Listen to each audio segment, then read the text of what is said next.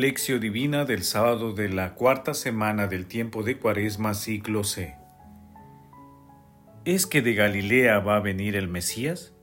¿No dice la Escritura que el Mesías vendrá de la descendencia de David y de Belén, el pueblo de donde era David? Juan capítulo 7 versículos del 41 al 42. Oración inicial. Santo Espíritu de Dios, amor del Padre y del Hijo, ilumínanos con tus dones para que podamos comprender los tesoros de la sabiduría que Jesús nos quiere revelar en este día. Otórganos la gracia para meditar los misterios de la palabra y revélanos sus más íntimos secretos. Madre Santísima, intercede ante la Santísima Trinidad por nuestra petición. Ave María Purísima, sin pecado concebida. Paso 1. Lectura. Lectura del Santo Evangelio según San Juan capítulo 7 versículos del 40 al 53. En aquel tiempo, algunos de entre la gente que habían oído los discursos de Jesús decían, Este es en verdad el profeta. Otros decían, Este es el Mesías. Pero otros decían, ¿es que de Galilea va a venir el Mesías? ¿No dice la Escritura que el Mesías vendrá de la descendencia de David y de Belén? El pueblo de donde era David. Y así surgió entre la gente una discordia por su causa.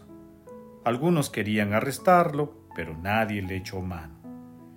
Los guardias del templo acudieron a los sumos sacerdotes y fariseos, y estos les dijeron, ¿por qué no lo han traído? Los guardias respondieron, jamás ha hablado nadie como ese hombre. Los fariseos les respondieron, ¿También ustedes se han dejado embaucar? ¿Hay algún magistrado o algún fariseo que haya creído en él? Esa gente que no entiende de la ley son unos malditos. Nicodemo, el que había ido en otro tiempo a visitarlo y que era fariseo, le dijo, ¿acaso nuestra ley permite juzgar a nadie sin escucharlo primero y averiguar lo que ha hecho? Ellos le respondieron, ¿también tú eres Galileo? Indaga y verás que de Galilea no sale ningún profeta. Y se fueron cada uno a su casa. Palabra del Señor. Gloria a ti, Señor Jesús. Dar a cada uno de aquellos a quienes nos acercamos el testimonio de una caridad perfecta, dejarse encadenar en una incesante y devoradora dependencia que nos mueve a amar a los demás, vivir con naturalidad el Sermón del Monte, esa es la puerta del mar, la puerta estrecha que se abre a la caridad universal. Madeleine Delbert. En la lectura de hoy, la gente del pueblo discute sobre la identidad de Jesús. Algunos al ver sus obras y escuchar sus enseñanzas, comienzan a deslizar que es un profeta y otros que es el Mesías. Sus detractores, que eran la mayoría de los sumos sacerdotes del Sanedrín y muchos fariseos, deseaban arrestarlo y matarlo por la admiración que despertaba en sus seguidores debido a sus enseñanzas y autoridad divina con la que hablaba. Nicodemo, haciendo una clara referencia al Deuteronomio, capítulo 1, versículo 16, señala, ¿acaso nuestra ley permite juzgar a nadie sin escucharlo primero y averiguar lo que ha hecho? Así trata de calmar los ánimos de las autoridades religiosas que buscan utilizar su autoridad y poder para acallar a Jesús. Hoy Jesús nos llama a ser apóstoles, a defender nuestra doctrina, a no inhibirnos de esta vocación cristiana. Emprendamos este desafío. Dios nos otorgará la gracia para hacer luz en medio de tanta oscuridad. Paso 2. Meditación. Queridos hermanos, ¿cuál es el mensaje que Jesús nos transmite a través de su palabra? El momento por el que transitamos requiere acciones y testimonios cristianos. Es urgente dar a conocer a Jesús porque la ignorancia es uno de los más poderosos enemigos de Dios en la familia, en el país y en la humanidad. Asimismo, cada día se incrementa el ateísmo, el relativismo moral y el ataque a los principios cristianos. Como en el tiempo de Jesús, hoy muchas personas no pueden precisar la verdadera identidad de Jesús y en sus búsquedas realizan construcciones ideológicas alejadas de, las enseñanzas del Maestro. En aquel tiempo, los dirigentes religiosos llenos de soberbia, envidia, y utilizando todo su poder, buscaron acallar la fe de un pueblo que acogía las enseñanzas de Jesús. Pero Nicodemo, basándose en las escrituras, nos brinda una lección de defensa de Jesús y de las personas que son atropelladas por las distintas facetas que tiene el poder. Hoy vemos cómo muchas personas e instituciones que defienden la vida, la familia y otros valores cristianos son atacadas al enfrentarse abiertamente al relativismo moral del mundo. Ante esta situación, como dice San Juan Pablo II, se necesitan heraldos del Evangelio expertos en humanidad, que conozcan a fondo el corazón del hombre de hoy, participen de sus gozos y esperanzas, de sus angustias y tristezas, y al mismo tiempo sean contemplativos, enamorados de Dios. Para esto se necesitan nuevos santos. Debemos suplicar al Señor que aumente el espíritu de santidad en la Iglesia y nos mande nuevos santos para evangelizar el mundo de hoy. Por ello es importante preguntarnos, ¿Cuál es la idea que tenemos sobre la identidad de Jesús? ¿Tenemos los argumentos para defender a las personas que son atacadas por ser testimonio de Jesús? ¿Puedo emprender una defensa más activa de la vida, de la familia y de los valores cristianos? Jesús, María y José nos aman. Paso 3. Oración. Te pedimos, Padre Eterno, que tu acción misericordiosa mueva nuestros corazones, ya que sin tu ayuda no podemos complacerte.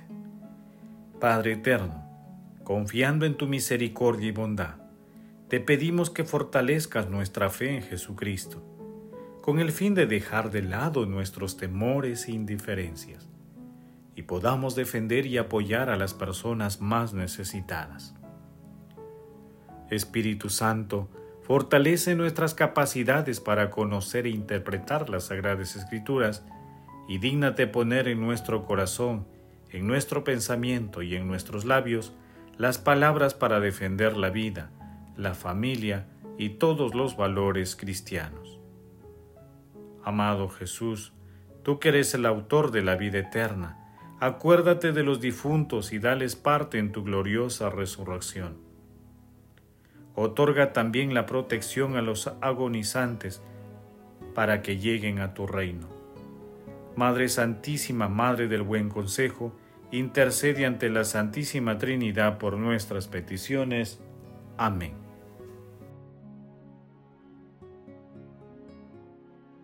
Paso 4.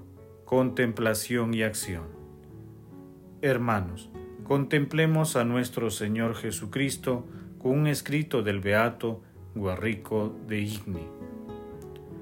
Oh bienaventurado Jesús, qué diferente es la alegría con la que en este tiempo consuelas a los que renuncian a la falsa y engañosa alegría del mundo.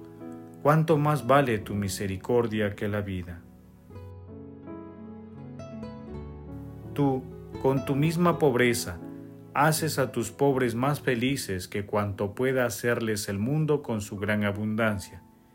¿Y cuántos bienes brotaban de aquel de cuyo seno manaban los ríos de agua viva?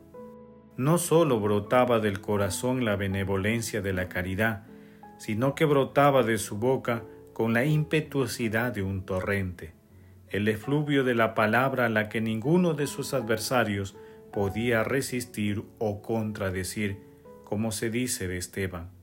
No podían resistir a la sabiduría y al espíritu que hablaba en él. Hechos capítulo 6 versículo 10. A estas alegrías, hermanos, os invita en este tiempo vuestro consolador. Con este torrente de sus delicias, desea saciar la sed de muchas mentes sedientas de aquellos que le aman. Si alguien tiene sed, que venga a mí y beba, dice el Señor, Juan capítulo 7 versículo 37.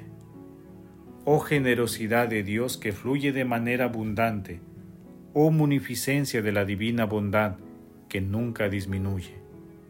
A todos ofrece el Espíritu cuyas primicias dio a los apóstoles. Ha abierto su tesoro fuente de agua viva, tanto a los hombres como a las bestias, como si él mismo estuviera en deuda con todos, con los sabios y con los necios. Todos los que tenéis sed, venid al agua viva, dice en Isaías capítulo 55 versículo 1. Mira, no hace distinción de personas, no distingue las condiciones, no exige méritos, que venga todo el que tiene sed. A buen seguro la gracia no recibe a los que están saciados, más aún, del mismo modo que llena de bienes a los hambrientos, envía con las manos vacías a los ricos.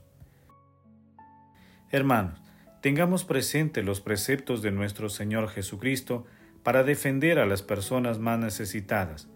Asimismo, reafirmemos nuestro compromiso de defensa de la vida, de la familia y de los demás valores cristianos ante el relativismo que el mundo promueve. También queremos mejorar nuestra defensa espiritual a través de la oración. Nos comprometemos el día de hoy a rezar y realizar obras de misericordia en favor de los hermanos más necesitados material y espiritualmente. Glorifiquemos a la Santísima Trinidad con nuestras vidas. Oración final. Gracias Señor Jesús, porque tu palabra nos conduce por caminos de paz, amor y santidad. Espíritu Santo, ilumínanos para que la palabra penetre lo más profundo de nuestras almas y se convierta en acción